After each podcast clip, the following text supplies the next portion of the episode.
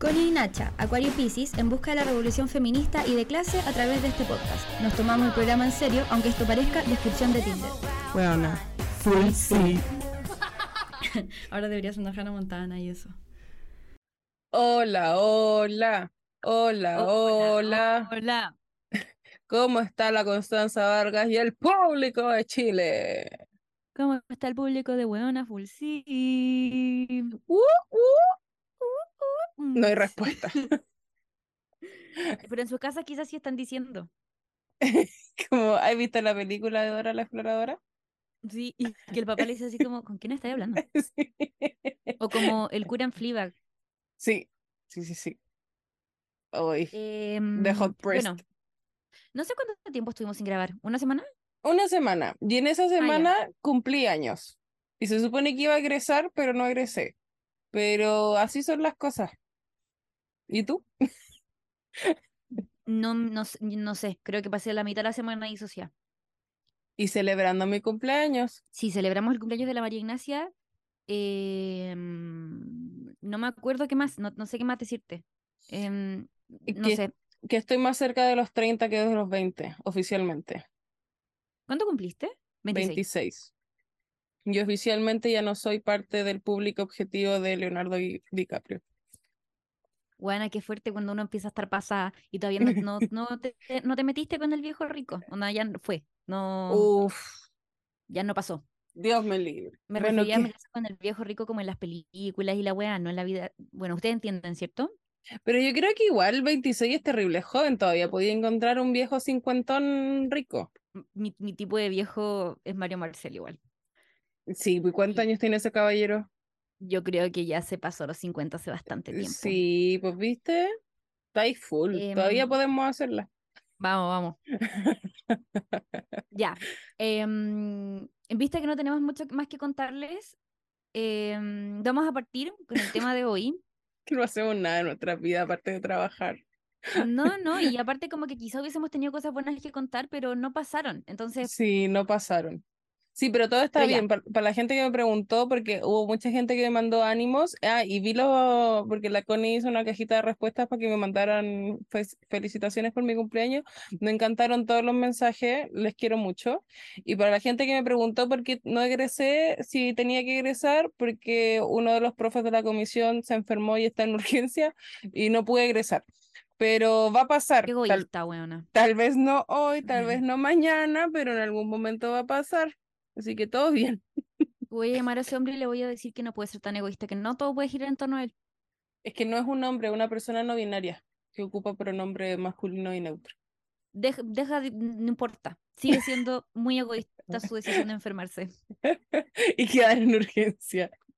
Sí, me parece que, que se tiene que empezar a replantear que el mundo no gira en torno a ella. Ya. Después de esa morada, porque uno ríe para no llorar, Exactamente. Vamos a hablar de algo bastante contingente em, y, y como contingente peligroso. Sí. Y como peligroso, Dangerous. claro, y como peligroso em, terrorífico. ¿De qué vamos a hablar? Vamos a hablar de el alcalde de la Florida, Rodolfo. Sí, Rodolfo, el reno. eh. Rodolfo Carter. Y como a ustedes les gusta la hipercomplejización de todo, en realidad no es una hipercomplejización, esta vez es realmente el análisis correcto. Vamos a hablar de populismo. ¿Qué es el populismo y por qué decimos que eh, es peligroso lo que está haciendo Rodolfo Carter en la comuna de la Florida? Adelante, Vamos a hablar. Vamos. Vamos a hablar de la. No sé por qué me da risa, siento que Narcocasa es una weá muy, muy argentina, es como Narcocasa. Pero no sé por qué, no, no tengo ninguna justificación. Solo que siempre que escucho Narcocasa es como Narcocasa. Em, Mm, No, yo lo, yo lo escucho con acento mexicano por la cantidad de weas de narcos que hay de México. ah, Pero como tiene- series, sí. películas y weas. lo tuyo tiene mucho más sentido que lo mío. Lo mío solo, no sé, mi cabeza hace cosas que a veces no tienen mucho sentido. Mm. Em, vamos a hablar de Rodolfo Carter y su último mm, conejo en el sombrero para posicionarse en la palestra pública como alguien que está haciendo algo en contra de la delincuencia la demolición de las denominadas narcocasas. Em, voy a hacerles un pequeño, mm, ¿cómo se llama la weá? que ¿Preludio? Sí, introducción, Ya, una little intro, una baby antecedentes, antecedentes del tema. Claro, antecedentes del caso. Mm. Si fuera, si ya eso es, es muy antropóloga, como periodista les voy a hacer un lead. Ella, sí. Em, Ella. Ya, Rodolfo Carter es el alcalde de la Florida. Em, les voy a contar un poco más de él más adelante, pero em, se ha hecho bastante famoso y ha salido, bueno, ya es famoso de antes, pero volvió a la palestra pública y, mm, y ha salido, yo creo que en el último mes, todos los días en la tele, por el plan que tiene el municipio de la Florida con la demolición de las que se llaman narcocasas. Se han demolido cuatro hasta ahora, pero tienen un plan de 20 narcocasas. Son casas que pertenecen a personas supuestamente ligadas al narcotráfico. Em, y ha generado mucha discusión sobre qué faculta al alcalde Carter demoler estas casas. Son casas que eh, no cumplen con cierta ley, por Mm. ejemplo, porque no ofrecen garantías de seguridad, tienen ampliaciones irregulares, eh, son ejecutadas fuera de la línea de cierre o de, de bienes de uso público, ¿cachai? Em, son casas que no cumplen con la ley. Como cuando tenía yo un vecino que hacía un tercer piso que nunca le mandó la, mm, la, mm, el nunca le mandó el permiso a la municipalidad y la construyó igual y a nadie le importó y su casa tiene tres pisos y filo, ya. Porque a yo en Iquique tenía vecinos con casas de tres pisos, Sí, que mi, no eran casas autorizadas. mi casa tiene tres pisos y el tercer piso no está autorizado. Pero cállate, huevona. Cállate, Va a llegar Rodolfo Carter a mi casa. huevona. A mí me, di- a mí me avisan por interno que está fuera de tu casa. De hecho, hay un capítulo de, de Big Bang Theory que lo explica. Amo, amo que esto es otro tipo, porque siempre es como Harry Potter, Friends, y un capítulo de Big Bang Theory, pues, weón. Sí, saqué otro, otro tipo de ñoñismo. Sí, me encantó. Pero sí, eso, eso es la explicación de como por qué este hombre está tomándose la facultad de destruirlas, pero en realidad es como una excusa, como un resquicio legal que el loco encontró para eh, darle un mordisco a la delincuencia, eh, como diría nuestro amigo Don Graff. Eh, y en realidad es como, yo lo encuentro como amedrentar como a los narcos en base como a esta utilización de la ley. Amiga, ¿sabes qué? Don Graf será amigo tuyo, porque amigo mío no es. Bueno, entonces estás rompiendo nuestra amistad porque yo soy Don Graff. Tú no te estás enterando, pero yo soy ya Don era una broma, era una broma. Era una broma que no podía dejar pasar. Me encanta porque la mitad de nuestro público no tiene pico idea quién es Don Graff. Cada vez que hago esa talla, la gente me pide explicarla. Y yo así como, no puedo creer que te tengo que explicar quién es Don Graff. Busquen Go- Ya Don era Graff un, en Google. un, un perro antidroga, terrible, un perro Utah, básicamente. El perro Utah, sí. Él no tiene culpa de ser Utah. Ya, ¿en qué iba ahí? Era importante. Ah, que al final que esto es una hueá, un resquicio legal donde se está intentando amedrentar a los narcos, pero como con esta pantalla, o sea, con esta pantalla de estoy haciendo algo por la delincuencia y el gobierno no hace nada y tu tururú, Rodolfo Carter, Sí, superhéroe de la comuna de la Florida. Paw Patrol.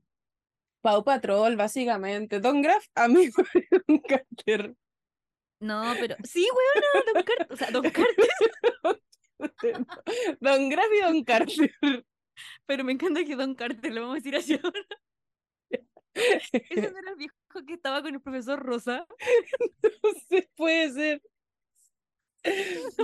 Oye, pero espérate, pues que tú y ya iba a pasar a la teoría y todavía no termino. No, todavía no estaba pasando la teoría.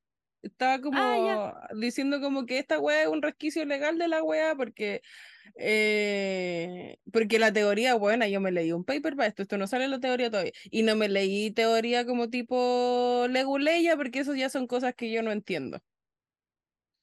No, yo, fuente, eh, la prensa, que ustedes dirán, una mierda, el lugar del trabajo, perdón, más no tengo. Don Carter es Em, un humorista chileno.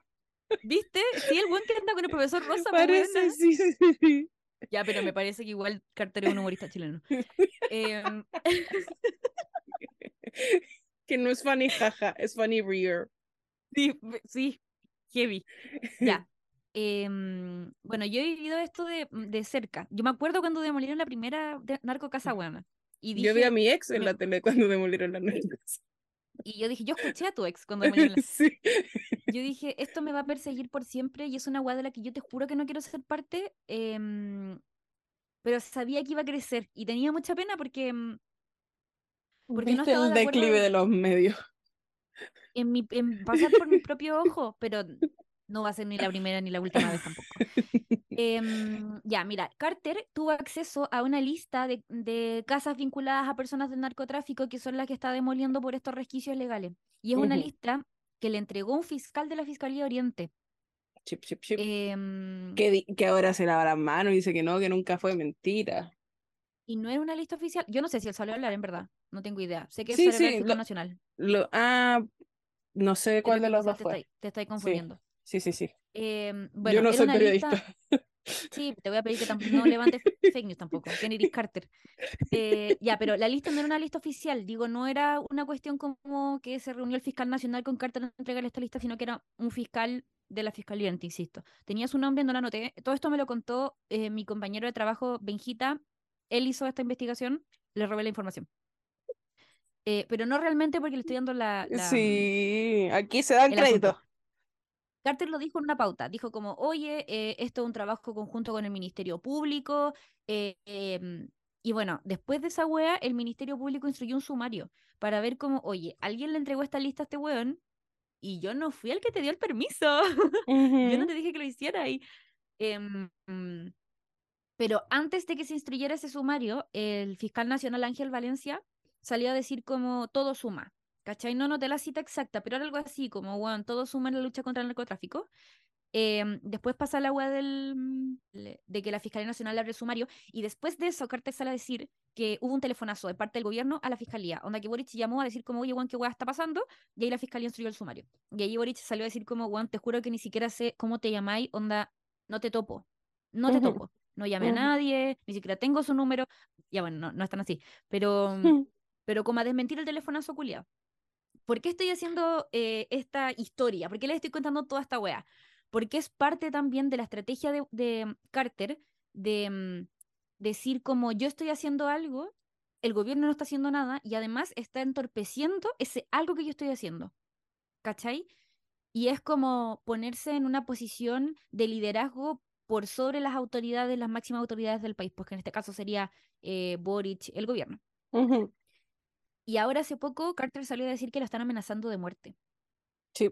Y mm, todo en esta, en esta como posición de ser un héroe em, frente a una situación que tiene desesperada a la gente. La delincuencia es uno de los temas más mm, eh, urgentes de solucionar por parte de las personas o que creen que hay más urgencia de solucionar de parte de las personas. Em, y de hecho, eh, yo trabajo en un medio de comunicación, ustedes saben, y llegan desde WhatsApp de las personas, y las personas dicen como, bueno, Carter está haciendo algo, nadie más está haciendo nada, lo agradecemos, y está logrando en- en- finalmente lo que es su, objetivo, que es posicionarse comunicacionalmente como una persona que está haciendo algo, que está respondiendo. Ahora, ¿cuál es el impacto real de Demoler Narcocasa? Yo creo que el silencio otorga. Ella. Lo que está haciendo Carter es muy onda, mm, como de libro también. Como que todo es muy... Ya, nuestra, nuestra posición es, eh, Carter está tomando eh, y haciendo acciones eh, populistas para poder recibir como esta reacción que está obteniendo, que es que el pueblo y que la gente reconozca sus acciones como él es el único que está haciendo algo y a través de una figura súper como reconocida como alrededor de la historia que es como el personalismo político. Y ahora nos vamos a poner muy teóricas, porque María Ignacia se leyó dos papers para hacer esto, porque esto yo lo aprendí en historia en segundo medio y se me había olvidado la mitad claramente, así que tuve que repasar se ocupa mucho en la tele, en los medios, en todas partes, como el concepto populismo. Y el populismo es un concepto que dentro como de la historia, de la teoría política y de caleta de cosas como que trataban, tratan esto como la ciencia social y todo el rollo, es muy confuso porque el populismo tiene muchas formas. No es preciso, los historiadores igual como que les da cosa como ocuparlo como en la actualidad porque el populismo apareció en muchos momentos de la historia, tanto en Europa como en Latinoamérica, y de formas muy diferentes, pero que tiene como puntos en común. Y que a veces se pueden como confundir como con los puntos en común que tiene el totalitarismo. Eh, pero que de hecho el populismo puede pasar a ser un totalitarismo. Eh, de hecho, muchas veces son los pies de entrada como para las dictaduras y para los procesos más brígidos como de la política en, en la teoría política en realidad. Eh, y tiene mucho significado. Dentro de los más conocidos que si ustedes ya pasaron segundo medio, seguramente habrán pasado el populismo de Argentina con Perón. Y si uno va a Argentina y pregunta con Perón, por Perón, hay 85 piños diferentes de, de peronistas, desde la, desde la izquierda más izquierda hasta la derecha más derecha. Y como que ese es el toque como de el populismo, como, como que le hace a todos los bandos a tal punto que uno no puede definirlo bien. Es como mm. si fuera, es como si fuera eh, apolítico, como le llaman. De hecho, estos buenos suelen posicionarse de esa forma. Y solo para agregar una hueá a lo que tú estás diciendo, Carter lo echaron de la UDI. Él empezó sí, militando en la UDI y lo echaron de ahí. Sí, pues Carter viene de la derecha, eh, él militó desde las juventudes en la derecha y se sale en este abanderarse de em, yo no respondo a la política eh, tradicional, en donde solo se ven como los intereses de la clase política, yo estoy con el pueblo y la weá, bla, bla, bla, que si uno no lo mira con una postura crítica puede decir, este loco puede ser hasta de izquierda, concha tu madre. weona. El loco eh, se abanderó por la legalización de la cannabis eh, medicinal y mm, por los derechos sexuales y reproductivos, hasta de género, weona. Onda, el weón, claro, tiene como esa posición de un weón no conservador, y por eso tampoco era de la línea del Audi realmente. Sí, bueno, como dije, el término tiene eh, falta como de exactitud, no es muy preciso, pero tiene varios puntos en común. Se le da una connotación negativa porque responde también como a estas como posturas políticas en donde como que se le da eh, como el sí a, a las como a las peticiones del pueblo en un sentido más uh, cortoplacista, porque no ve eh, como los problemas centrales y como que al, al, final la política es una hueá de procesos. Entonces, como lo, lo que está haciendo Carter en este momento es dar respuestas inmediatas que generan una sensación de eh, como como de satisfacción de parte del, como de los televidentes, de los ciudadanos y todo, pero en realidad no responde como a la solución del problema de narcotráfico en la Florida, ¿cachai? Como da una sensación de se está haciendo algo que al final el único que beneficia es a él y a su posición política. Eh, de hecho, pensamos en esto porque empezaron a salir muchos memes como que nos vamos a ver el 2028 teniendo que hacer puerta a puerta por Toa contra Carter, weón. Y yo no quiero vivir eso. Te juro que no quiero vivirlo. Qué pena que no lo queráis vivir porque lo vamos a vivir, weón. Sí, weón, voy a tener que hacer puerta a puerta por Toa, weón. Y va a ser como Toa, eh, Carter, eh, Matei y Cast, conche tu madre. ¿Y cómo se llama el guan del el que no paga la pensión del partido de la gente? Ay, ese culiado también. Parisi. Es que aparte. Igual Parisi, amiguito de Carter. Obvio que se chupan los cuerpos y se deben encontrar genios entre ellos. Sí. Em, todo esto, eh, no sé si te estoy interrumpiendo, te estoy interrumpiendo. No, no, no, dale, dale. Hace menos latero la discusión teórica, las interrupciones. Ya. Que todo esto eh, ha traído a colación a un personaje que yo sé que muchos no van a conocer, yo lo conocí involuntariamente. Nayib Bukele. ¿Quién es Nayib Bukele? Es presidente de El Salvador. Él se considera un populista autoritario, tomándome además de lo que estabas diciendo tú mm, recién del totalitarismo. Es un weón que se ha hecho famoso por bajar los índices de narcotráfico y de delincuencia en El Salvador sin respetar derechos básicos de las personas. Estoy hablando de detenciones arbitrarias, encarcelamiento sin juicio justo. Amnistía Internacional fue El Salvador a, denunciar violaciones a los derechos humanos. Y la peor parte de todo es lo que ya les dije recién, que además bajó realmente los índices de delincuencia, pues, Entonces la gente lo ama. De resultados. claro, y es, y es un weón muy del estilo de Carter, ¿cachai? Como un weón joven y la weá, pero tiene asinada a la gente en las cárceles, sin juicio justo, weón. Es un weón que es capaz de violar los derechos humanos para llevar estas medidas que tú decís que son más cortoplacistas, po. Y mucha gente ha dicho que Carter se está convirtiendo en el buquero chileno. Y no sé si te acordáis que cuando em, salió este one del partido de, o sea, perdón, del partido republicano, Gaspar Rivas creo que se llama, él salió a decir, yo voy a ser el Bukele chileno. El, el sheriff. El sheriff.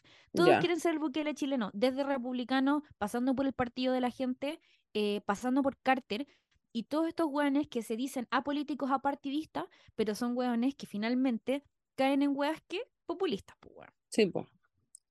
Sí, pues al final el populismo responde como a un movimiento político contemporáneo que se hace llamar como a nombre del pueblo, porque es el que realmente escucha al pueblo, que está fuera de las políticas eh, tradicionales, que está fuera de los grupos políticos, por lo tanto la mayoría viene de em, partidos como antiguos y eh, se se desligan de estos partidos y empiezan como su campaña personalista a través de esto mismo.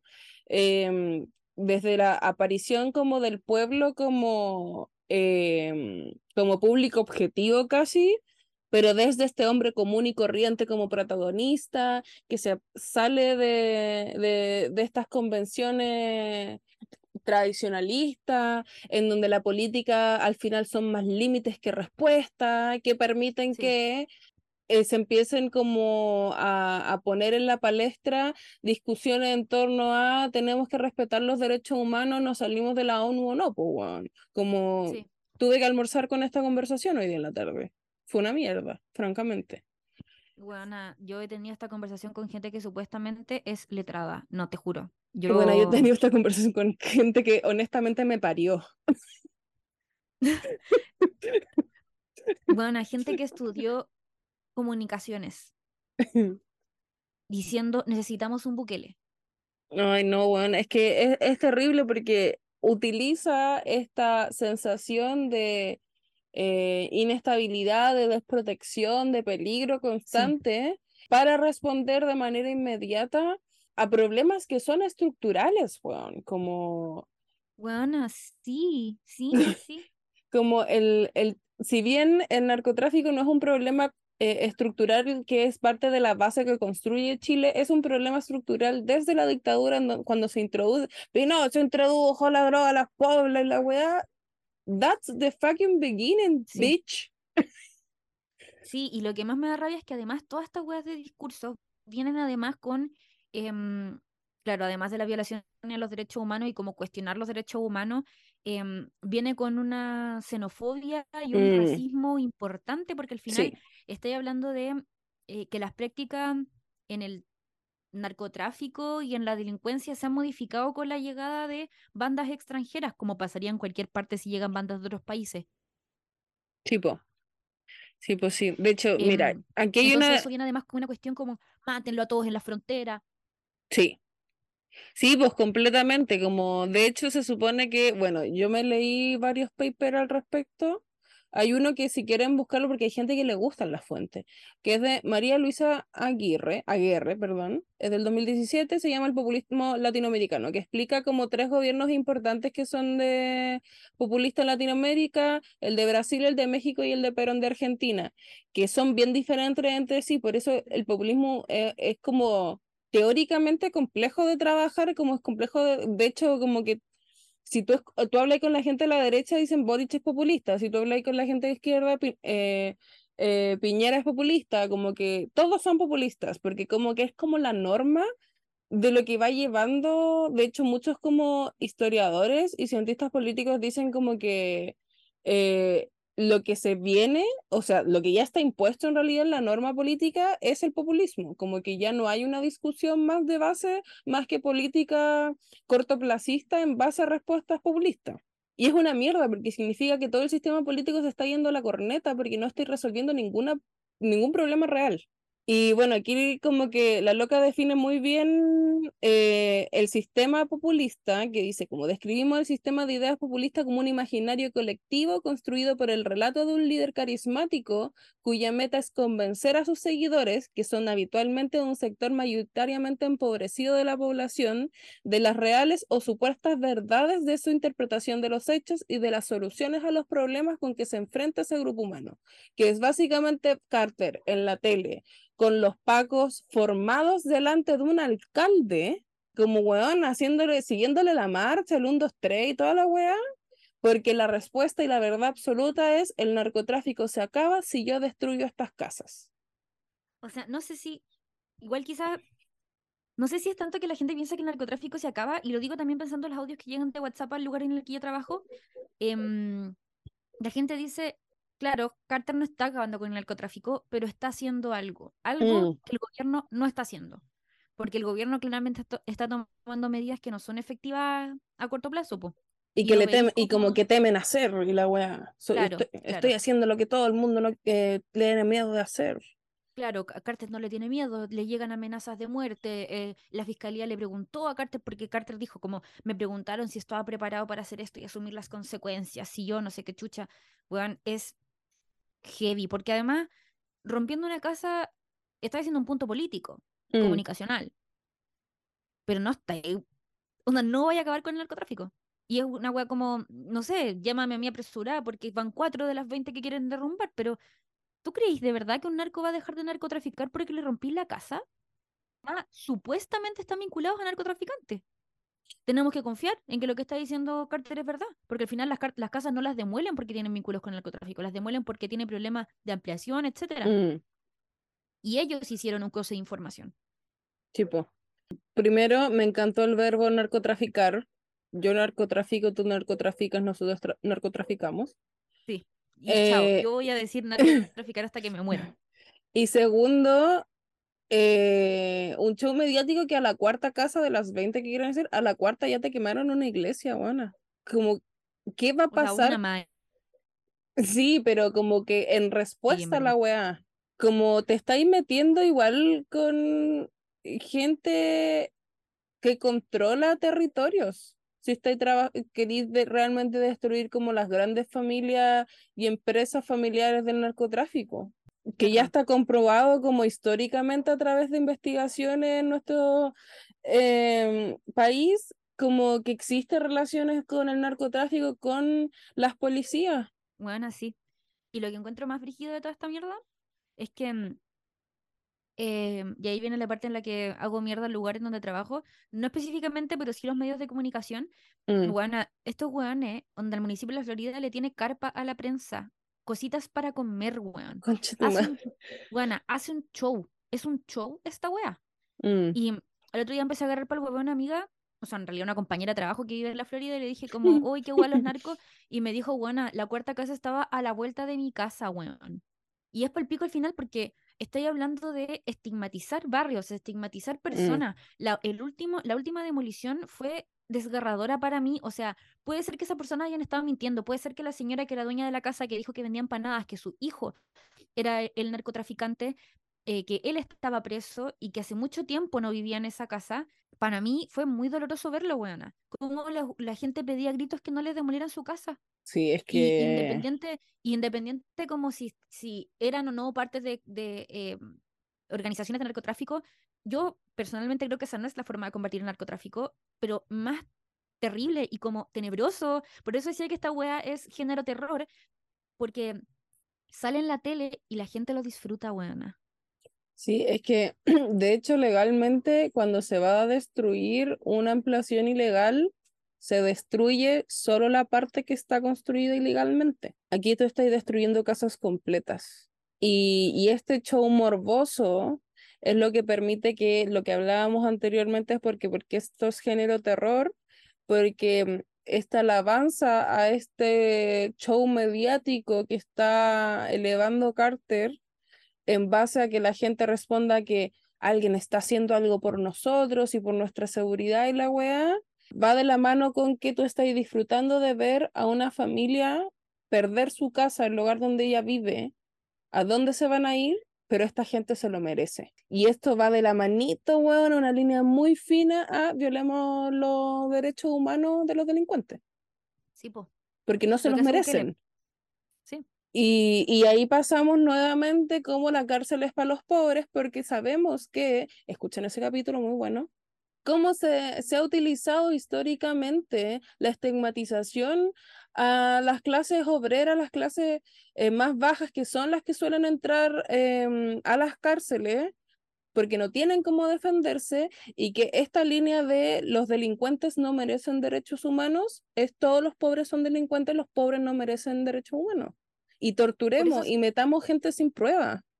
Sí, por eso pasa esa weá en El Salvador con Bukele, pues weona, que meten presa gente sin juicio justo, weón, y como Mm. el loco intervino en todos los poderes del Estado y tienen mayoría en todos los poderes del Estado, eh, pueden hacer salir mm, leyes eh, completamente arbitrarias, pues weón. Por Sí, eso po. Amnistía Internacional dice como, hermano, estáis violando los derechos humanos. Y por eso es tan peligrosos weones como Carter. Pero en Chile no solamente weones peligrosos como Carter, está Carter, Don Carter. está Parisi, está, bueno, en realidad todos republicanos, todo el partido de la gente, weón, Johannes Kaiser, diputado Johannes Kaiser, el viejo culiado del Quaker, obvio que si les dijo el viejo culiado del Quaker, ¿saben quién es? El weón que ha puesto, ha puesto en cuestión el voto femenino, tenía un afiche en su campaña que decía, el que no aporta se deporta, y ha sido un weón que ha hecho frases horribles estando en el parlamento, weona, que hacen cuestionar seriamente si creo o no en la democracia, weona. Y bueno, la semana pasada le andaba pidiendo el certificado del servicio médico legal a la Eso, iba, iba a pasar senadora también Fabiola Campillay. Campillay. Iba a pasar también por María Luisa Cordero, que ya no sé en realidad dónde chucha califica esta weona, pero es parte de la bancada de Renovación Nacional Ella tampoco pide, sabe. y le pide a la senadora Campillay, pero bueno, esta buena es conocidísima por sacar su título de psiquiatra para diagnosticar gente sin conocerla, eh, decir cosas completamente misóginas, weona, eh, aporofóbicas, que su voto vale más que el de una asesora del hogar, ese tipo de cosas dice esa buena. Y esa buena está en el Parlamento. Hay personas que votaron por ella. Y sabéis qué? Voy a ligar a María Luisa Cordero con Pamela Giles. Tú te preguntarás por qué. Vi la votación del autopréstamo en el Congreso. El autopréstamo era una ley que te iba a permitir, bueno, en realidad era una reforma constitucional que te iba a permitir autoprestarte plata de los ahorros previsionales, de las AFP, que es una weá que ya la Pamela Giles ha convertido en una bandera de lucha. Ese, ese proyecto de ley eran, eran en realidad tres proyectos refundidos. Dos de ellos tenían que ver con Pamela Giles y María Luisa Cordero, entre otras personas, Partido de la Gente, etc. o sea, no mentira, el Partido de la Gente tenía uno eh, aparte. Y eh, por qué, se preguntarán también por qué a mí me parece tan mal un proyecto de autopréstamo. Uno, es lo mismo que decíamos en verdad cuando salieron los, los retiros de las AFP, que por qué la gente tiene que pagar la crisis con su propia plata para la vejez.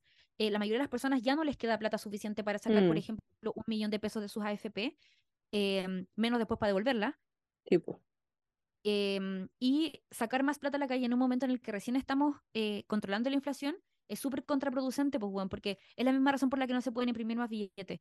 Si sacáis más plata a la calle, generáis que haya más flujo de dinero, por lo tanto se encarecen las cosas. Está mal el autopréstamo porque las razones que les di, les di antes, yo también estoy en contra de las AFP, pero creo que cuando caigan las AFP, em, los coletazos no los tienen que pagar las personas. Pero a Pamela Giles no le importa eso, porque esta es su manera de posicionarse públicamente. Y obviamente que va a haber personas que van a decir, ah, si yo tengo un nuevo retiro o si tengo un autopréstamo voy a tener plata en mi bolsillo y va a solucionar problemas que tengo en este momento. Y obviamente que es una medida que parece súper atractiva. Yo discutí también con una persona, también un comunicador, que me decía, eh, yo tengo deudas que pagar y la weá. Ya. Filo, no vamos a conversar, no vamos a tener el debate de por qué está mal, etcétera. Si quieren que hable más de eso, eh, páguenme. No, mentira. Si quieren que hable más de eso, me avisan porque yo lo encuentro muy latero, pero si quieren que hable más de eso, me avisan. Y al final levanta estas medidas que parecen atractivas y que a la gente les va a parecer, eh, bueno, igual la gente no es tonta. Por eso también Pamela Giles ha perdido popularidad. Vieja Eh, pero sí va a haber gente, pero sí va a haber gente que va a morder el anzuelo, pues bueno, y que va a decir, puta, yo sí quiero tener más plata en mi bolsillo. Y claro, se cae el autopréstamo y cuando se cae una re- una- una- un proyecto de reforma constitucional, significa que no puedes em, legislar en la materia en al menos un año. Pero ahora en abril, a mediados de abril, se cumple la fecha límite en la que no se podía legislar respecto a los retiros. Y la Pamela Giles ya anunció un nuevo retiro. Y mm, es una forma distinta porque responde más a la crisis económica que la crisis como de seguridad, que es a la que responde Carter, pero siguen yendo en la misma línea. Y es una hueá que también está haciendo el Partido de la Gente, porque el Partido de la Gente, de hecho, levantó uno de los proyectos que más generó como consenso de alguna forma en el Congreso de autopréstamo. Y, mm, y son proyectos que no tienen fundamento eh, mm, como, como teórico, ¿cachai? No tienen fundamento teórico. Es la misma hueá que la, la de las narcocasas, solamente es en un punto comunicacional. ¿cachai? Y en este caso solamente van a generar que la gente quizás pueda sacar plata, pagar la deuda para volver a endeudarse el mes que viene, ¿cachai?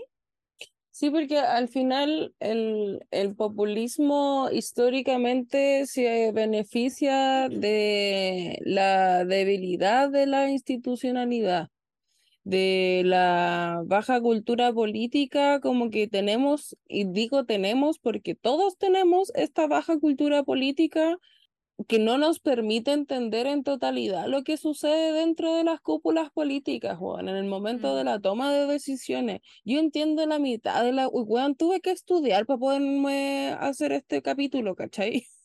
Como que es complejo, es difícil de entender. La Connie es el ser más inteligente del mundo que me puede explicar por qué no se pueden imprimir billetes y yo como que lo entendemos igual en teoría, pero seguimos sin entender muy bien por qué no. Bueno, a mí me pasa mucho eso, mucho, como sé por qué no se pone imprimir más billete, pero todavía siento que si nos pusiéramos de acuerdo, podríamos hacerlo. Sí, como si todos nos ponemos de acuerdo en que no va a haber una crisis, podemos evitarlo igual o no, como que... Sí, pero falta organización. Falta organización, hay buenas ideas, falta organización, falta apoyo.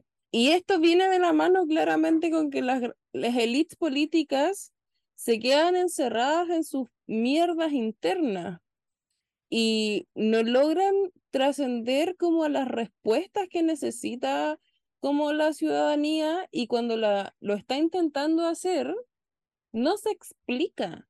No, la, la gente, y yo creo que eso está como en el populismo más histórico, pero yo creo que el populismo contemporáneo también va muy de la mano con el trabajo que han tenido los medios de comunicación, con todo el respeto que yo lo tengo aquí a la otra hueona de este podcast, pero lo poco crítico y la historia de los medios de comunicación en nuestro país y todo Latinoamérica y el mundo también, mi niña. Como que, que nos está aportando a que exista como un entendimiento primero real de lo que está pasando. Segundo, cuando se intenta tener este entendimiento es una cobertura súper morbosa eh, y, y que se queda como en en una prensa amarilla muy como de, pero déjanos la verdad, es como señora, como que no tengo la verdad. Dale. Espera mucho esa weá de la prensa em, y el término más manoseado de la vida que es la objetividad. Y mm. Mm, nosotros no somos solamente reproductores de información, porque si fuera para eso solamente publicaríamos comunicados. Nosotros también tenemos la, la, la labor de proteger de alguna forma la democracia, de entregarle a la gente la información que necesita para ellos formar su propia opinión. Y parte de eso también es cuestionar a Carter, ¿cachai? Sí, pues. Nosotros tenemos la labor de cuestionar a Carter, y no solamente a Carter, a Pamela Giles, y por eso es importante cubrir estas noticias, pero el cómo se hace es muy importante. Por eso el medio en el que se cubre es importante, porque como sabemos en Chile, los medios tienen dueños, y esos dueños tienen intereses. Entonces, dependiendo, dependiendo del dueño del dueño, del medio en el que tú estés y de quién es dueño de tu medio, va a ser cómo tú vas a cubrir eso o cómo te lo van a permitir cubrir. ¿Cachai? Hay medios que son mucho más independientes, en la radio suele, suele suceder eso, eh, depende de la radio, igual no voy a decir nada, pero depende de la radio, pero sí, pues como que el, periodismo tiene un rol súper importante eh, frente a estos, este tipo de personajes, porque ellos necesitan ser cuestionados. Si nadie los cuestiona, tienen cancha libre para, mm, para atraer personas a su discurso. Po. ¿Y qué es lo que nos lleva a por qué el género de este capítulo es terror? Porque, insistimos, este tipo de medidas tal vez uno no lo ve como lo que está haciendo Pamela Giles no nos va a llevar a una dictadura. Tal vez eso en específico el retiro no, pero el tema de los retiros, que la economía se vaya a la corneta, que el nivel de la, mm, de la delincuencia esté paloyo, que la migración siga aumentando, que no haya medidas en torno a la regulación de nada, eh, y que no se permitan tampoco los procesos para poder regular estas formas institucionalmente, terminamos en respuestas que no por ser emocionales son malas, sino porque no responden a, como dijimos en un principio, a los problemas de fondo y como la estructura eh, de por qué todo está yéndose a la mierda. Y estas respuestas emocionales nos llevan a autoritarismos, weón, a totalitarismos, a mm, personalizar eh, la política y elevar personajes a, weón, nos lo tomamos con humor en un momento, pero tatuarse a la Pamela Giles corriendo como Naruto, weón.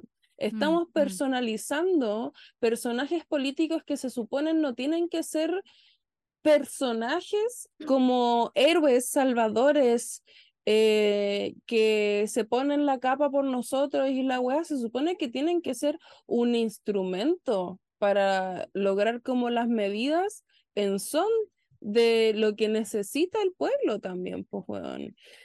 Eh, esta hiperutilización también del concepto como pueblo también, como eh, mm. Carter está full con, con el pueblo.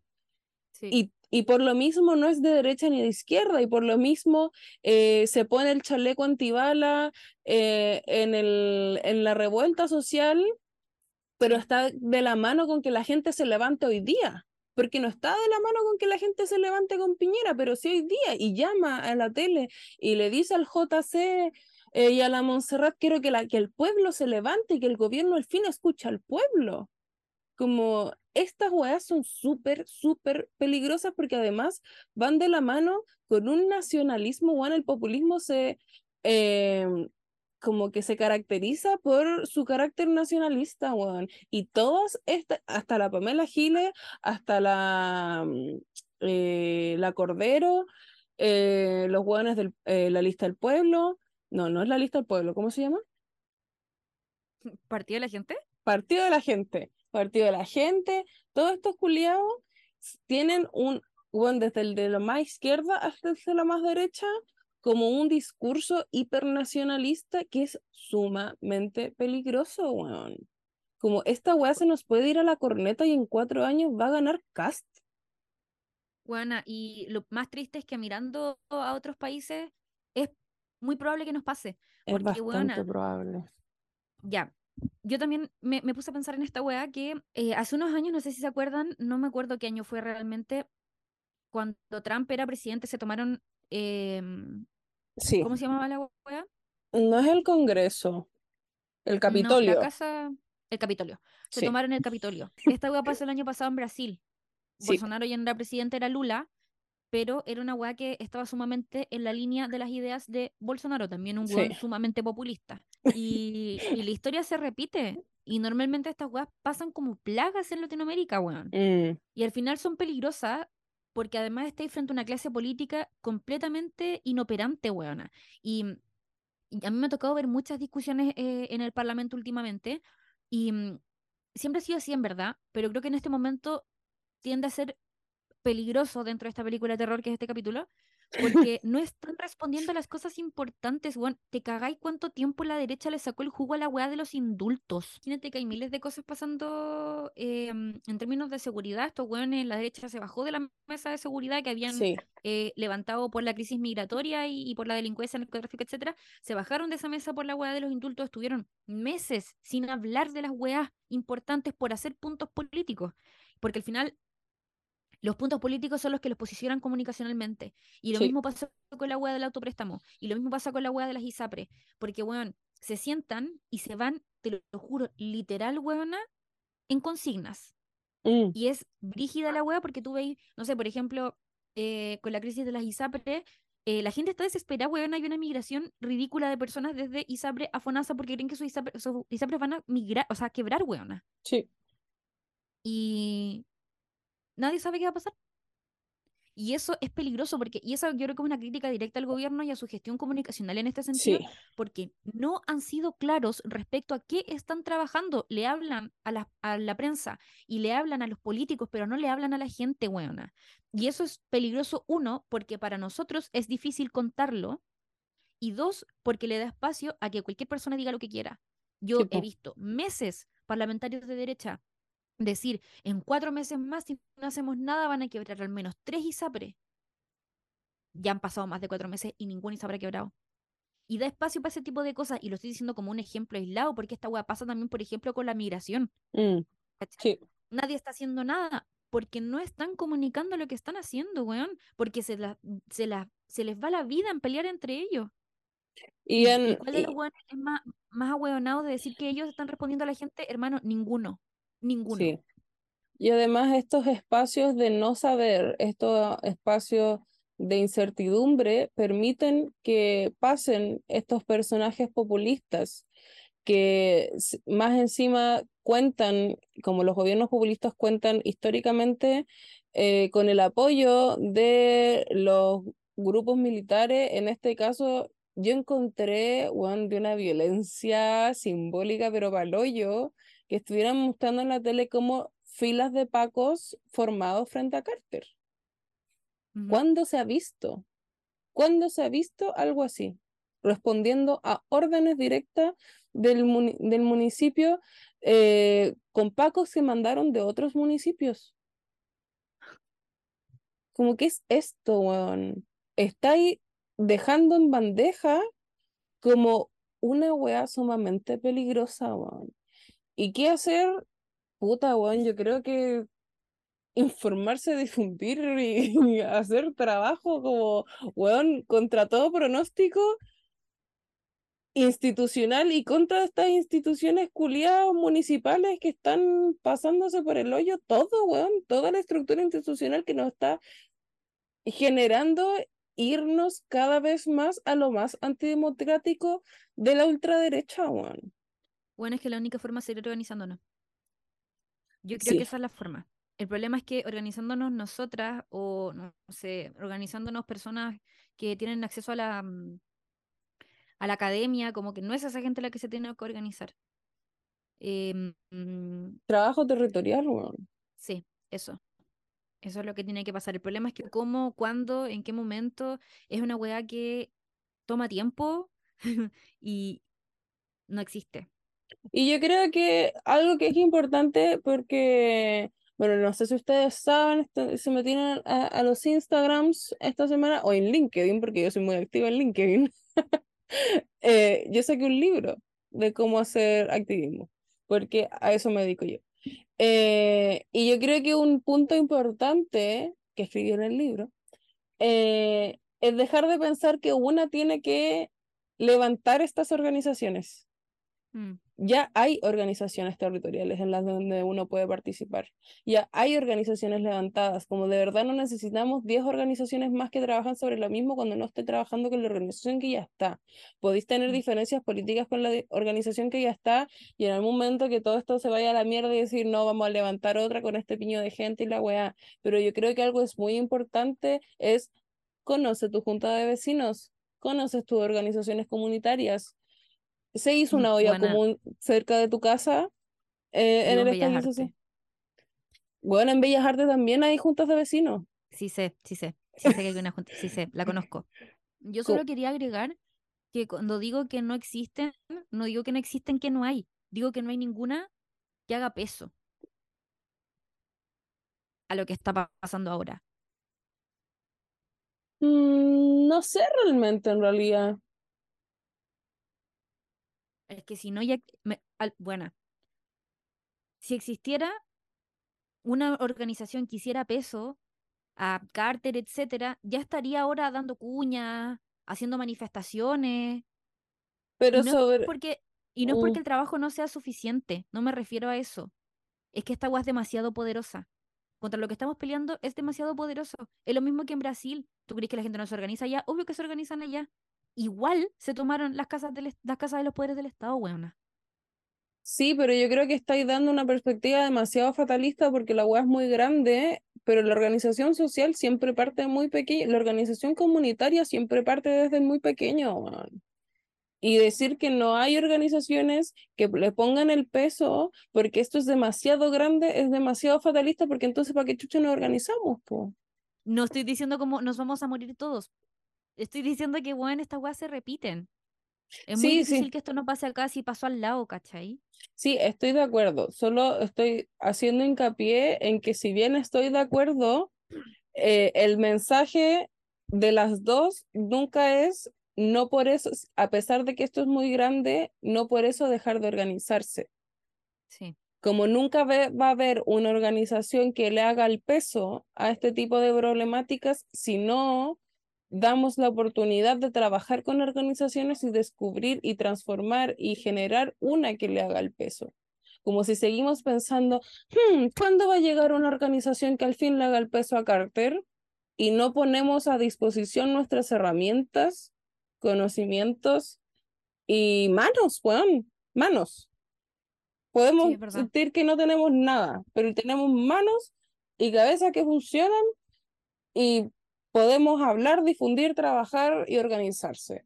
Como así se, se genera una, organiz- una organización y una orgánica que pueda hacerle el peso a esto. Como el otro día estuve viendo en Twitter caleta de culiados del PC, de la J, que yo le he empezado a agarrar cariño después de la campaña Jaue, pero de repente salen con sus weas que me enervan, weón. Em, tirándoles la pela a los cabros de la coordinadora Chichigán de que hay este culiao y qué va a hacer y no sé qué cosa y, la, y seguro la, caball- eh, la, la señora que ve el matinal eh, está muy de acuerdo con que su hijo escuche trap y, y ellos lo único que hablan es de trap y la weá, ¿qué weá estáis haciendo vos, culiao? Los cabros están en su... Sí, pajeándose entre ellos, weón, viendo Sí. fotos de Marx y Fidel, weón. ¿Sabes que yo creo que Seguramente a la, estaba se- hablando... a la señora Perdón. de que ve el matinal seguramente le llama la atención tu weá cuando te ponía a cantar la internacional todos tus Sí. cumpleaños, weón. Es que sabéis que en eso estaba pensando cuando estaba pensando en organizaciones y después dije, pero eso no son las únicas organizaciones y tenéis toda la razón. Pero mm, esa es la weá que pasa, weona. Que siempre salen estos weones, weón. Como me carga, me, el cuico culiado que salió de un colegio cuico, que fue a una universidad cuica, que estudió, weona, no sé, antropología, sin ofender a amiga, No, toda la quiere- razón, amiga. y que quiere ir a las poblaciones a levantar weas, ¿cachai? Eso estaba pensando yo y por eso también la wea se vuelve inorgánica, porque la gente tiene que saber qué necesita en sus territorios. Sí, Y el problema sí. es que al final se vuelve personalista y, y termináis teniendo puras organizaciones de mierda con voceros reculeados que hablan por el resto, de que Mm. hablan voceros de mierda que vienen de las bitacuras, weona, a hablar por una población, ¿cachai? Como eso O pasa. de, o de weoncitos de colegios institucionales, o sea, institucionales también. Los colegios son institucionales la mayoría del tiempo. Son instituciones igual. Colegios, ¿cómo se llaman? Eh, emblemáticos. No era, Emblemático. no era con I, era con E. De colegios emblemáticos que le gusta creerse muy, muy la guay, después entran a la Chile y, y ahí sí siguen creciendo o- y son después de, de la federación o no son de la federación y son los más ultrones que existen, pero que siguen sin responder a nada, a nada. Y que después, Y no después sé, esos weones van, va- terminan siendo diputados, pues weona. Y estos culiados, weón, de repente me, me enerva de una forma culiados que yo, yo de repente he visto como comentar cosas y tirarse el rollo y digo, ya, este loco igual tiene como un buen rollo y la weá, y después se pone a hablar, hoy la señora de la que ve el matinal seguramente no le gusta que, eh, que aparezca el marcianeque y la weá y que le anda hablando de Tusi y los hueones de la chichicana andan llevándolos por todas las poblaciones. ¿Tú sabes lo que hace ese trabajo con las infancias, conche tu madre, weón? Para eliminar Ay, lo mismo que estáis trabajando con em, contra Carter, que es el, la- el narcotráfico en las poblaciones. ¿Sabéis lo que genera el trabajo con las infancias llevando a estos cabros que están saliendo adelante, weón? Yo entiendo que el discurso teórico de y la violencia simbólica, qué significa eh, hablar en torno a las drogas como un discurso de exitismo y la mierda, bla, bla, bla. Y tú realmente, tú soy el que se queda en el discurso, bueno, estos cabros están haciendo cosas y llegar con el carro con todos los cabros de la chichican llevando regalos para no recibírselos de los que son de los, los cabros chicos que son bombas dentro de los piños de narcos, weón. Sí genera un cambio, weón, un cambio Sí. material. que además nuestro enemigo es demasiado poderoso, weón. Y, y yo creo que eso me puse a pensar mientras estaba hablando, que la organización no solo sirve para quitarles el poder que tienen, que es súper importante, sino también para organizarnos cuando esta gente tiene el poder. Mm.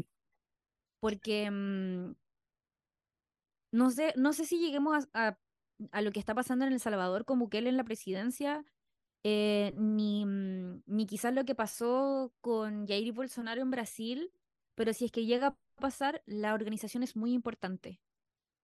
Em, porque es la única forma de hacer frente y resistir, pues, weón. Porque al Mm. final, claro, lo que lleva a esta gente al poder es que mm, responden de alguna forma a ciertas cosas, pero al final, y, y son cosas normalmente que son necesidades de la clase trabajadora, por la gente más empobrecida.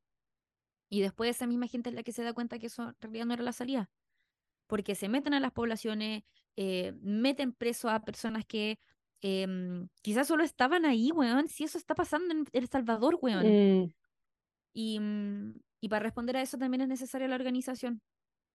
Quizás estoy sonando demasiado fatalista, pero es porque miro mucho al- lo que está pasando en, en los otros países de Latinoamérica y porque además este problema no es un problema solamente como de la derecha, la izquierda, quizás de como la política, sino que quizás más atrás, que es como em, el ser humano, ¿cachai? Como cómo se corrompe el ser humano. Y La es que bueno, sí es verdad. Y, el- Estoy de este acuerdo. dejar, y como este dejar de confiar el uno en el otro. Y por eso las organizaciones eh, populares dejan de convocar quizás. Porque tenías a estos hueones, que tú lo decís con la J, pero puede ser con el PS, etcétera, Mm, em, sí. Que, se- creen que son los que nos van a liberar y terminan siendo unos imbéciles, pues hueona. O terminan teniendo relaciones con, con el narcotráfico, como el PS. Hueona, sí.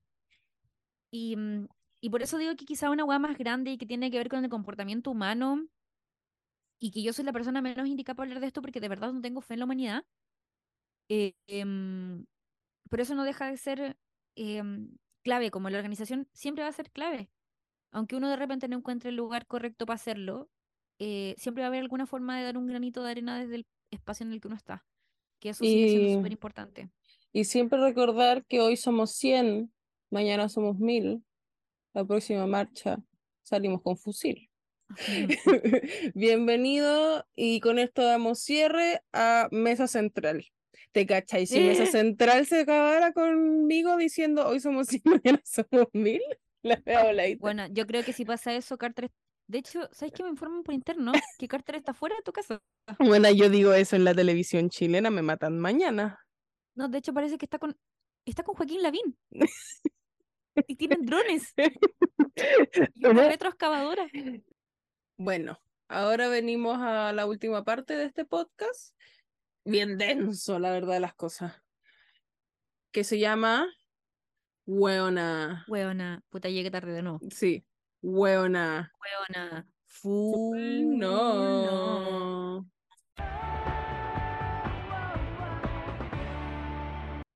Ya. Primero, puta amiga, como que este capítulo no está aportando mucho a tu rubro. ¿Qué pasó? La televisión chilena decidió atacar a Marcianeque.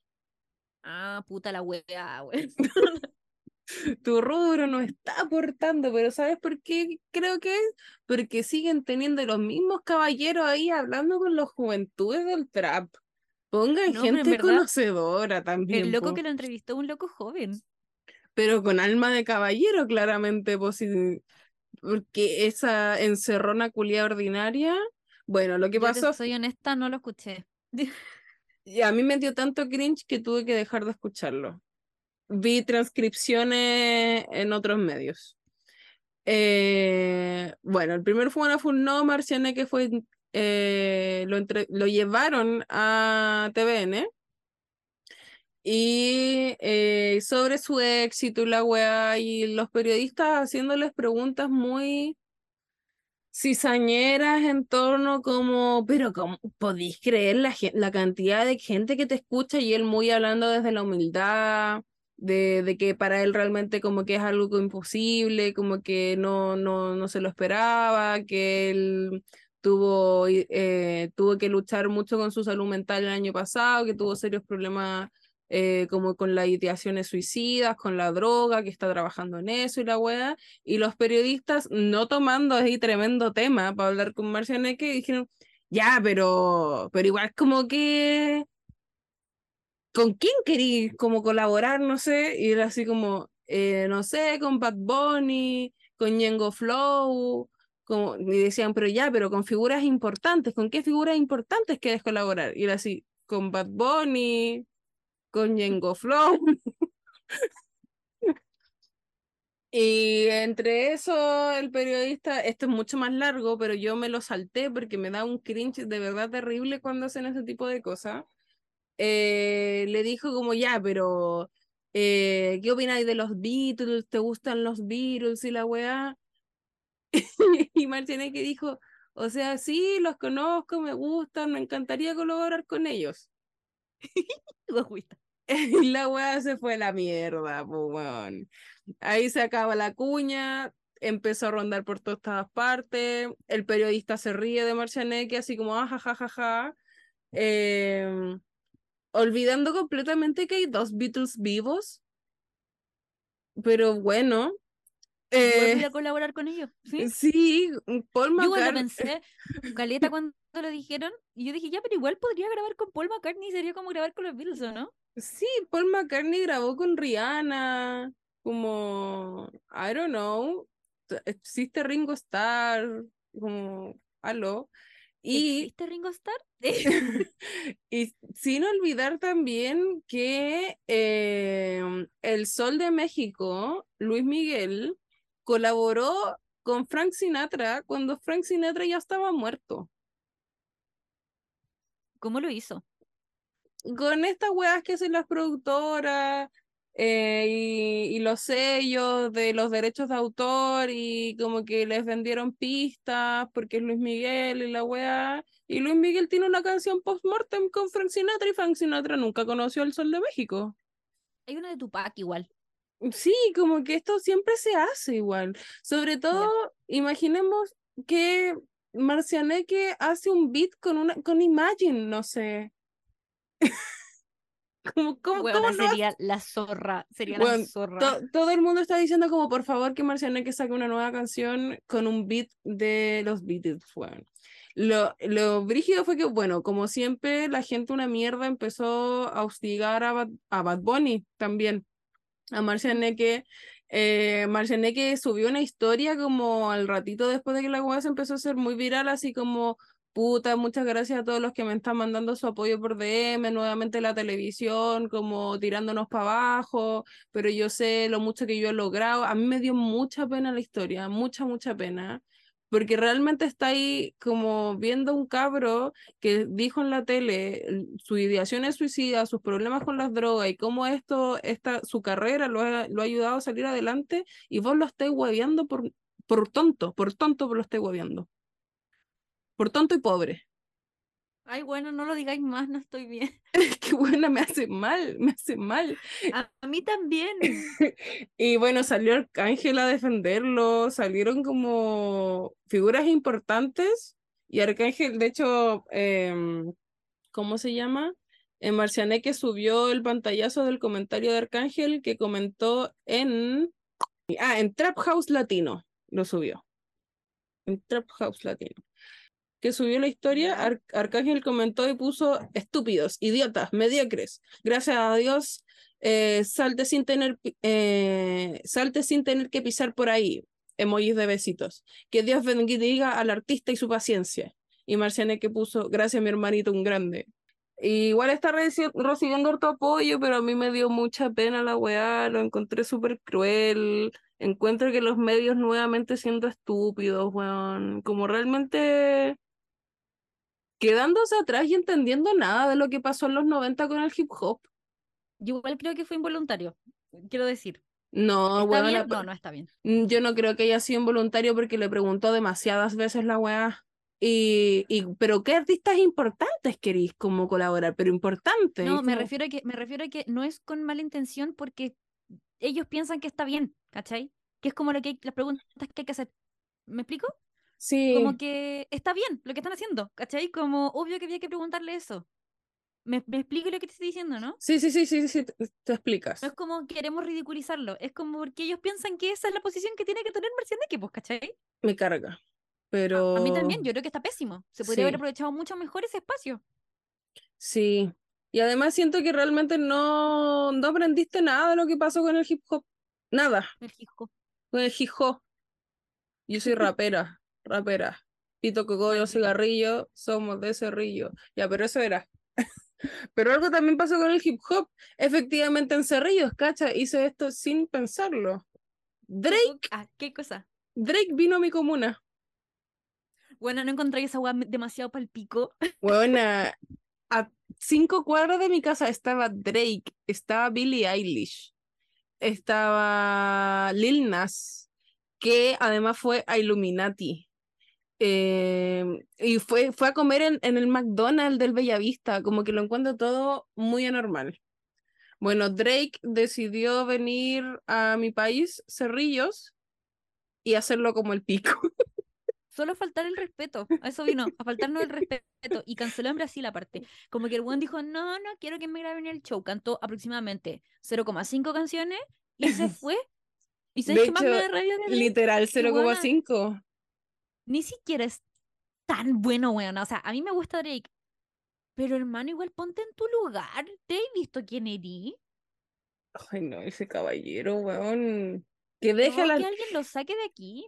que deje tranquila a Millie Bobby Brown y que se vaya a poner en su lugar. Sullivan, dame la niña. Sullivan, dame la niña, güey. Alejen a las niñas de Drake. Drake eh, estaba en la primera, no, no, en la segunda noche de Lollapalooza aquí en la comuna de Cerrillos. Eh, era como el, el artista grande de ese día del 18, el día de mi cumpleaños por lo demás.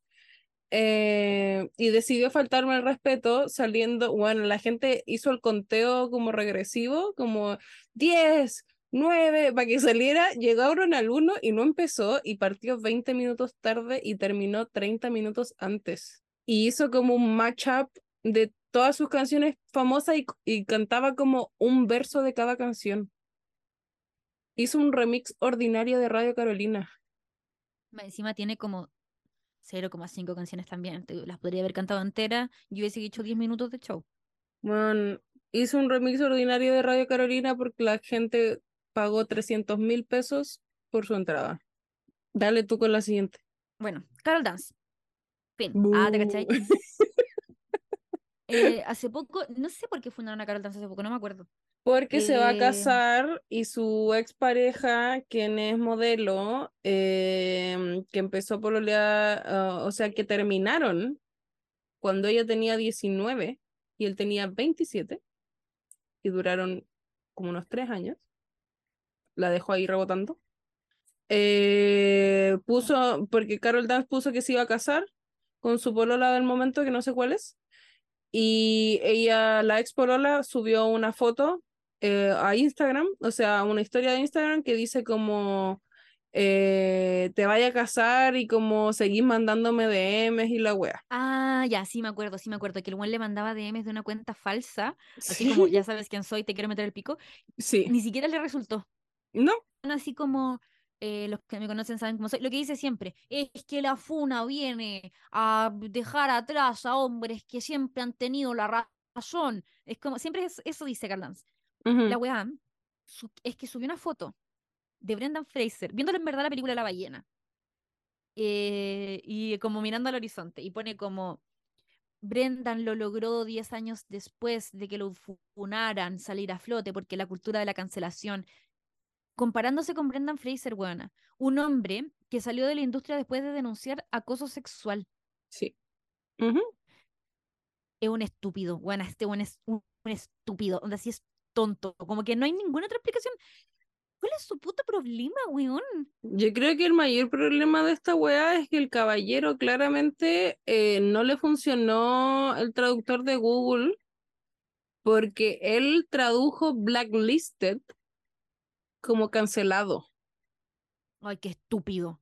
porque él habla de cómo eh, la gente canceló a Brendan Fraser cuando en realidad la industria eh, puso en la lista negra a Brand Fraser porque un director y productor de cine abusó sexualmente de él y por eso Brenda Fraser desapareció. Por eso subió de peso, por eso cayó en la depresión, por eso tuvo problemas como muy fuertes, por eso también el día de hoy gana como eh, The Whale, porque él como que pudo como actuar en base a todas estas emociones de, de, real, mucho sufrimiento que tuvo este hombre después de que nadie le creyera dentro de la industria cinematográfica el abuso que él sufrió.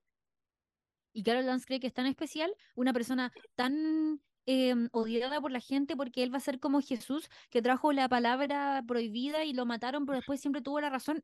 Carol Dance de verdad piensa que es eso, como que de verdad alguien trata psicológicamente justo, weón, y se compara con Brendan Fraser, weón. Lo odio yo también es un estúpido. De verdad, ese weón me da una, un, sentimiento que no puedo, es insondable. Como que en él personifico a todos los hombres de mierda que siempre han creído que tienen razón y que son especiales, cuando en realidad son todos iguales. No todos los hombres son iguales, no me refiero a eso. Me refiero a ese tipo de hombres que se creen especiales y en verdad son todos una fotocopia, como Franco Parisi, Carol Dance, la misma weá. Tengo tantos compañeros de colegio que son Carol Dance, weón. Ya, y ahora vamos a pasar un Not All Girls One. Not All White Girls. Not All White Women. ¿Lo voy a decir tú y yo? Dale. Gwyneth Paltrow, eh, actriz famosísima em, que podemos ver en películas como Iron Man, eh, que era la secretaria slash esposa de Iron Man. Eh, y no sé qué otras películas, es, ese es mi conocimiento. bueno, Patrol también estuvo con, con Chris Martin, ¿o no? Sí, es la ex de Chris Martin, pero ella estaba, es como fanática, o sea, no fanática, es como cara de muchas comedias románticas. Sí, ¿cierto? Sí, es, de eso me suena su cara, comedia romántica. Bueno, Gwyneth Patrol, digo Patrol como Paw Patrol, pero bueno, no sé inglés. Eh, Paltrow. Paltrow. Mm, de filo, Win Patrol. La Gwen, la Gwen Patrol. Sí. Eh, is a white woman eh, que tiene 52 años, que fue entrevistada para un podcast eh, y que además salió como en la revista como de Wellness y de Vanity Fair, eh, hablando de su dieta y hablando de su dieta muy sana, según Vanity Fair en donde Gwyneth dice que ella eh, hace ayunos y constantemente, todos los días, y que solo come, eh, de hecho, solo toma café en la mañana y calditos de huesos y vegetales en la tarde. Y eso es como se, lo que come en todo su día. Y Vanity Fair puso como el, el Healthy Behavior, Wellness Queen eh, de Gwyneth Paltrow. Y todo el mundo haciéndose pico a Vanity Fair, a esta loca, tuvo mucho backlash con la weá, como le empezaron a llegar muchos malos comentarios, y ella como abrazándose de la weá, así como ustedes no están entendiendo el detox y la mierda. Eh, y bueno, ahí empezaron. tiene como un gurú, si no me equivoco. No sé si lo leíste. Ah, no. Ah, sí, pues sí, pues sí, lo, lo vi en un TikTok de gente que buscó información que estaba muy indignada. Ya, ella tiene como un. Es que esto pasó, con Nacho nos estamos acordando que esto pasó en Chile hace poco. Y pues. el buen le trató, y el, el esposo, o sea, el ex esposo de ella le trató de quitar los hijos mm. porque ella era insana con su cuerpo. Em, no me acuerdo quién era, pero es lo mismo que está pasando ahora con Gwyneth Paltrow, aunque nadie le quiere quitar a su hijo, ni siquiera sé si es mamá, no tengo idea. Sí, mamá, de los hijos de Chris Martin. Ah, ¿verdad? Sí, po. Sí, po, sí, po. Pero... si ustedes hacen lo que hace la Gwyneth, están, eh, acuden a un especialista. Sí, pues y además súper, de hecho, ahí empezaron como varias, como yo, activistas como gordas y curvy, eh, hablando de la wea, así como salió una loca diciendo como loco, tengo exactamente la misma edad que Gwyneth Patrol, incluso soy más vieja y me veo más joven porque su piel está maltratada porque no se está alimentando, no tiene nutrientes para verse bien, weón. Como que tu cuerpo necesita comida, weón, y no puede ser que 2023 Vanity Fair esté diciendo como de healthy lifestyle, wellness queen. Como señora, cómase algo, cómase el pollo del caldo por lo menos, weón. Eh, en otro, el siguiente One Full No, eh, Rihanna estaba tranquilamente en su casa con su baby, con su hijo, y no sé si estaba el Travis. Em, No, ASAP. ASAP, lo olvidé. El ASAP. ASAP Rocky. eh, y tuvieron, y de repente sale la noticia que tuvieron que llegar los pacos a la casa de Rihanna porque un hombre al que llamaremos Drake, no, no es Drake, un hombre X eh, se metió a la casa de Rihanna a pedirle matrimonio y no se quería ir. Y Amo que Rihanna, pensó que le iba a salir bien. y Rihanna tuvo que llamar a los pacos y lo sacaron. Y eso pasó. Bueno, pero imagínate tener la personalidad. Ese tiene la misma personalidad que Carol Dance. Bueno, completamente, concha de tu madre. Estoy en desacuerdo con que esa gente exista, weón. Ya. Gerard Piqué dio una entrevista exclusiva para El País. Revista El País. Diario El País, parece. Diario El País. En donde le preguntaron por el fútbol y todas esas cosas que no le importan. Y sobre eh, ser expareja de Shakira. Y habló por primera vez eh, sobre la polémica. Y dio declaraciones que no fueron bien tomadas por la gente. ¿Qué dijo?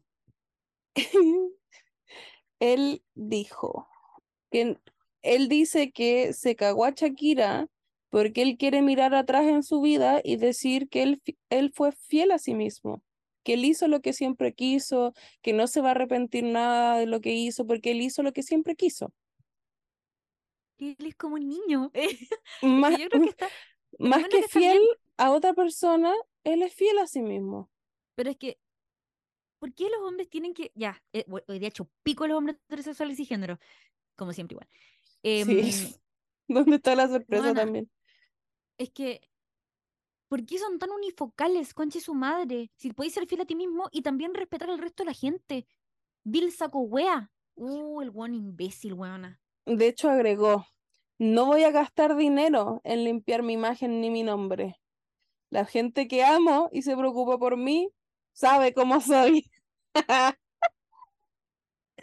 Caballero. Weona. No necesito decir nada porque él lo dijo todo. Lo dijo todo. Sea fiel a sí mismo. Ay. ¿qué Pero lejos de Shakira.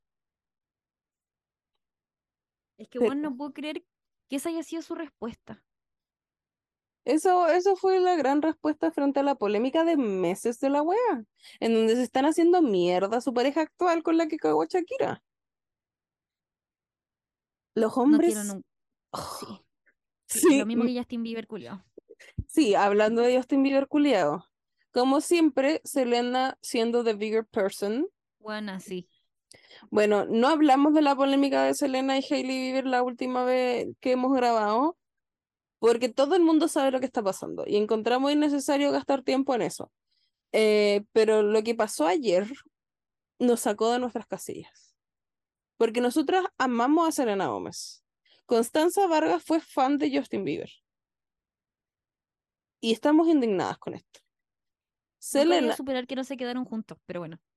ay, bueno, yo celebré cuando este one se casó, porque yo No, no, sí, lo- qué bueno, qué bueno que no terminaron juntos, pero con mi yo chiquitita siempre esperé que estos buenos terminaran juntos. ¿Qué hacía ahí Hailey Bieber? ¿Quién la invitó? yo no Bueno. lo quiero más cerca de Selena Gómez, nunca más, nunca más. Bueno, todos saben que Hailey Bieber eh, is a fan.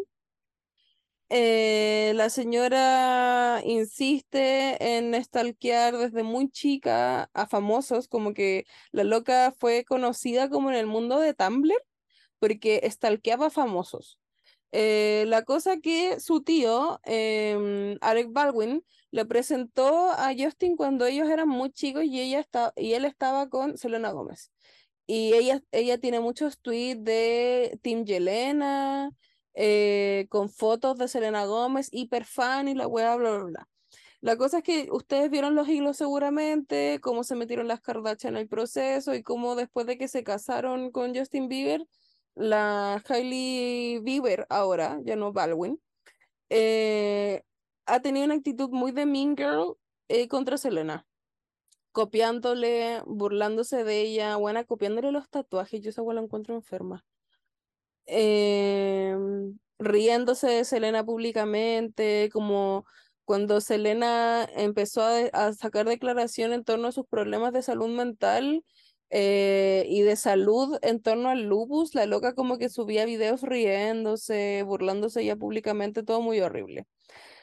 La cosa es que eh, esto se empezó a agrandar hace algunas semanas porque se metió la Kylie y eh, la, bueno, esto partió porque Selena subió un video TikTok en donde se estaba maquillando y dijo como me dejé la zorra en la ceja porque me las aplané demasiado y ahora me veo ridícula, pero voy a seguir haciendo el maquillaje así porque no voy a ninguna parte, solo estoy haciéndole promoción a mi maravillosa marca de maquillaje, Rare Beauty.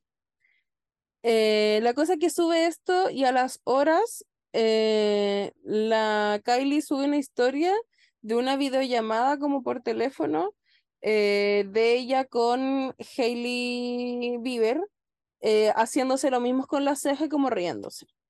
Porque van en quinto básico. Porque tienen cinco años. Y esto desató el caos en Internet, el caos. Así como esto ya es un ataque directo, como que chucha. Eh, antes uno no eran tan directo, entonces uno podía decir como, ah, en bola como que la gente está sumando cosas que no van de la mano, ¿cachai? Pero esto ya era directamente un ataque y una burla pública a Selena Gómez. Em, y una eh, TikToker que habla como de polémicas de farándula gringa hizo un video explicativo de la polémica y la Kylie como comentó y puso así como, hoy ven, están viendo cosas donde no hay y la weá, eh, la Selena le puso así como, yo solo quiero paz, como dejen estas cosas pasar y la weá, muy Selena. Eh, treat people with kindness y la weá.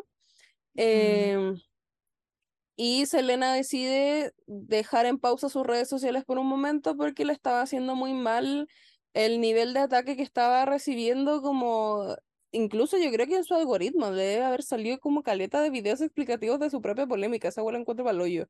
Sí. Eh, porque ella empezó a comentar en varios videos donde la gente la defendía, ella así como muchas gracias por todo el apoyo y el amor, pero por favor no traten mal a la gente, no traten con odio, muy Selena Gómez.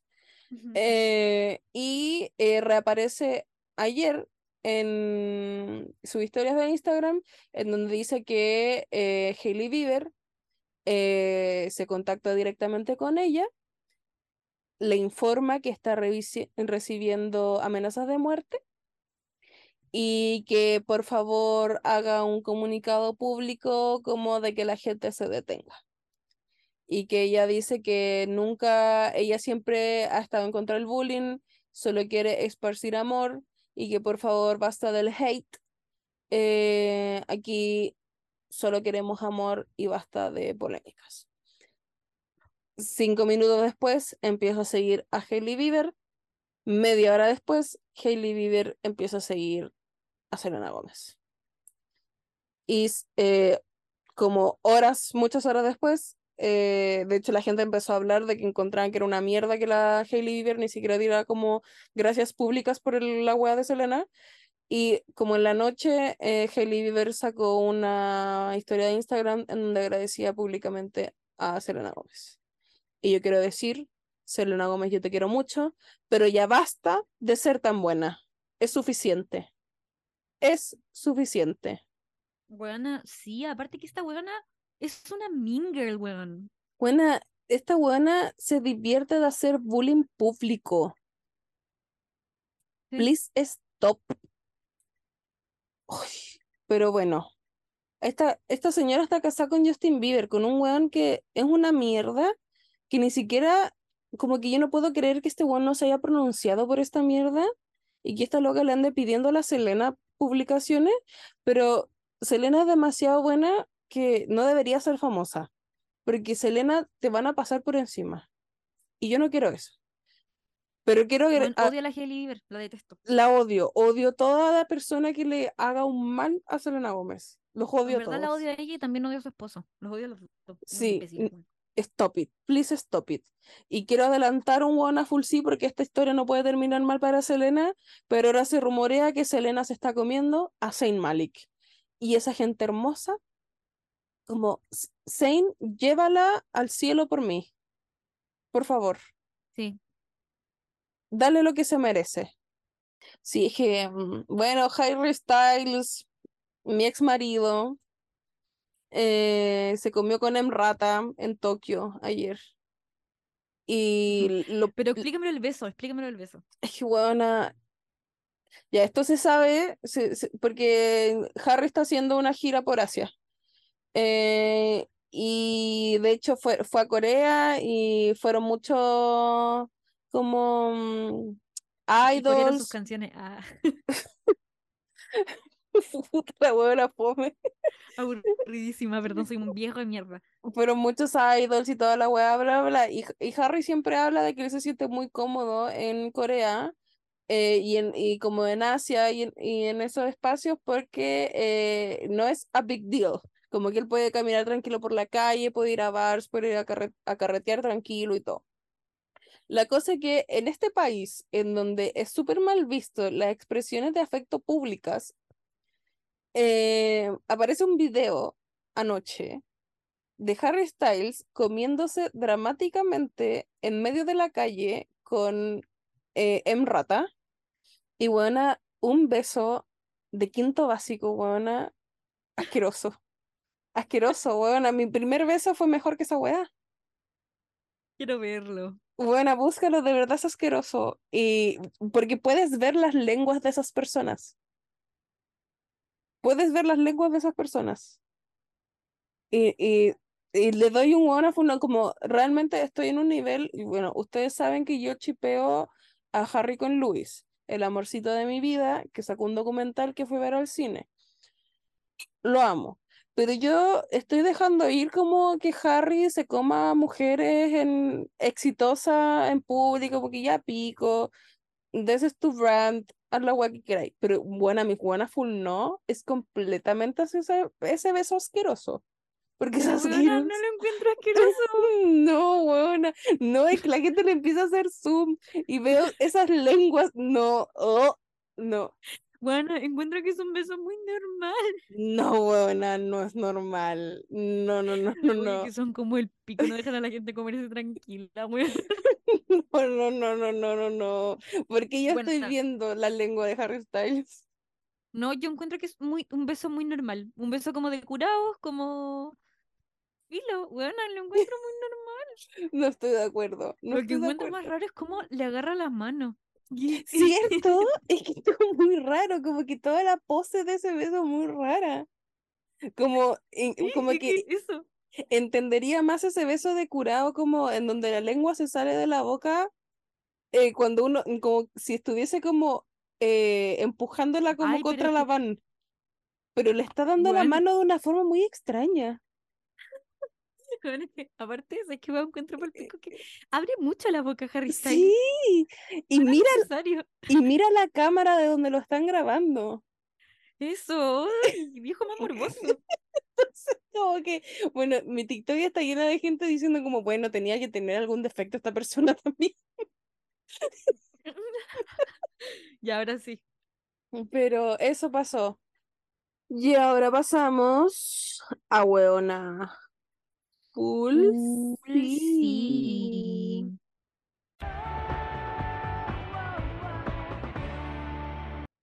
Ya el primer Weona Full sí me compete a mí porque Don Harry Potter, acá, Daniel Radcliffe, eh, está esperando su primer hijo con su polola Erin Dark, que son pololos hace mucho tiempo. Creo que no están casados, parece que no, pero está embarazada y está esperando su primer hijo, el Don Daniel Radcliffe, y estoy muy feliz por él. ¿Va a tener un hijo fuera del matrimonio? Parece, parece. Tan tan. Ya. Uf, ¿Qué viene? está chistoso. Este te lo sabía, lo explico yo. Yo no me lo sé. Chistoso, weón. Kanye West volvió a Instagram. Y hoy día, hoy día 26 de marzo. Y volvió con un post, como siempre, muy extraño, que es el póster de la, de la película 21 Jump Street, en donde, en donde son los protagonistas Jonah Hill y Channing Tatum, el de Magic Mike, eh, y pone, estoy viendo Jonah Hill en 21 Jump Street.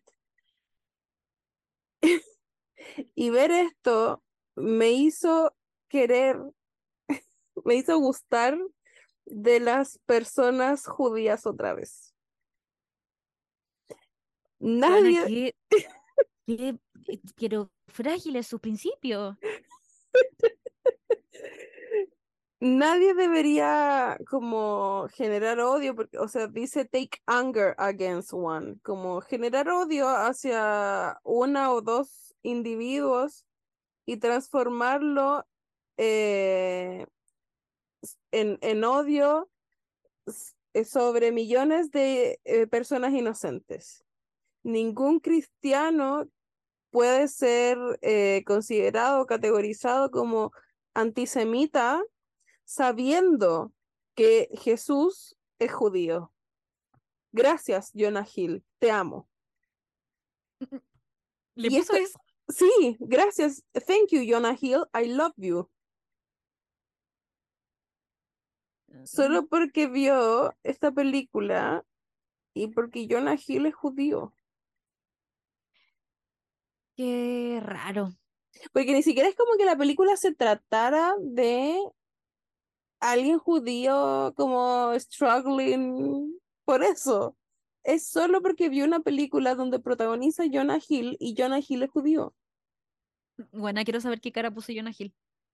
Bueno, y eso fue el, comeback de Kanye en Instagram. Muy errático en su estilo. Qué bueno que ya no odia a los judíos, está bien.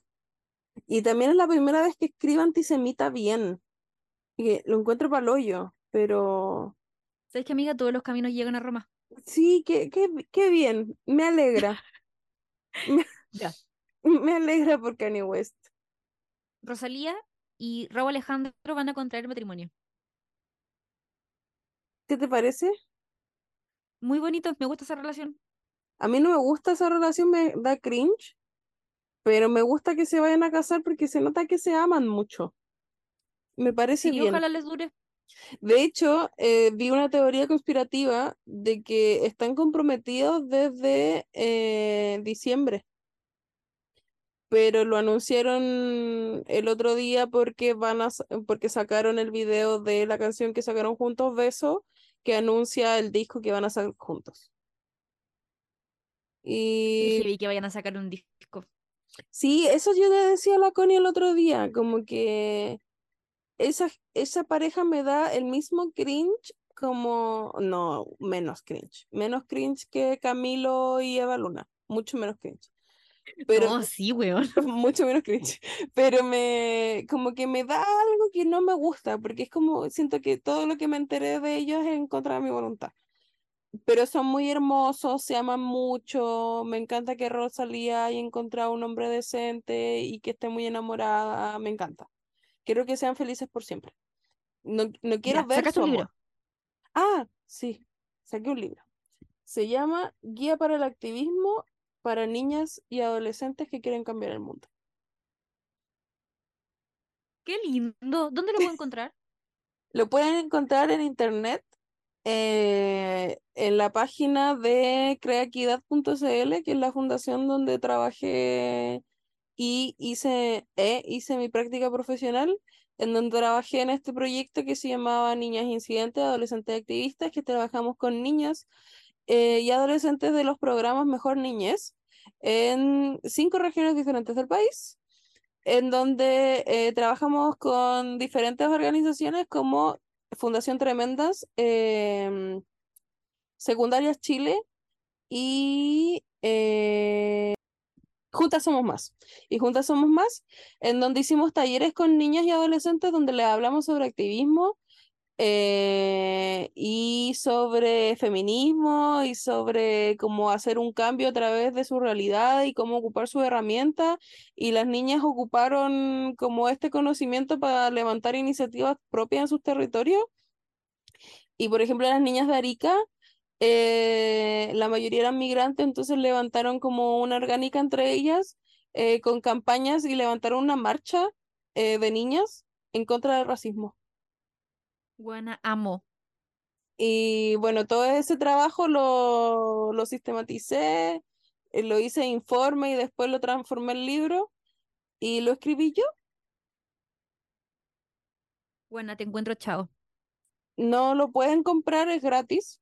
Está en internet eh, gratis. Eh, no sé, no sé si lo van a distribuir en alguna parte. Yo solo tengo dos copias, una mía y otra para mi sobrina, porque escribí el personaje principal eh, inspirado en mi sobrina Violeta, que quiere levantar un equipo de fútbol femenino y necesita, eh, porque no hay, solo hay taller de fútbol para hombres en su colegio, entonces le levanta una campaña y levanta un piño de niñas para hacer un equipo de fútbol.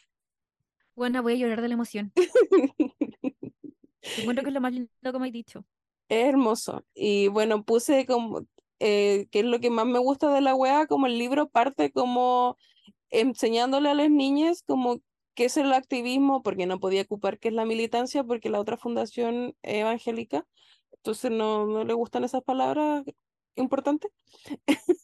Eh, entonces, ¿qué es el feminismo? ¿Qué es el adultocentrismo? ¿Qué es el activismo? ¿Qué es organizarse? Tiene un glosario que me esfuerzo mucho en hacer y el libro parte con que no necesitas como hacer grandes acciones, sino que uno puede hacer activismo como en el cotidiano, que es lo que hablábamos igual de antes contra el narcotráfico, y parte con Rosa Parks, eh, activista afroamericana negra que se levanta en contra de la segregación en los autobuses gringos. Y sale, amo. sale Simi Yaray, sale Selena de Fundación Selena, em, sale Fernanda Pinilla porque es una de las activistas que el personaje principal, Violeta, encuentra en Internet porque el Internet y las redes sociales son herramientas importantes para hacer activismo hoy en día. Y estoy muy contenta. Bueno, encuentro que esto da, te da el valor que mereces. ¿Sí o no?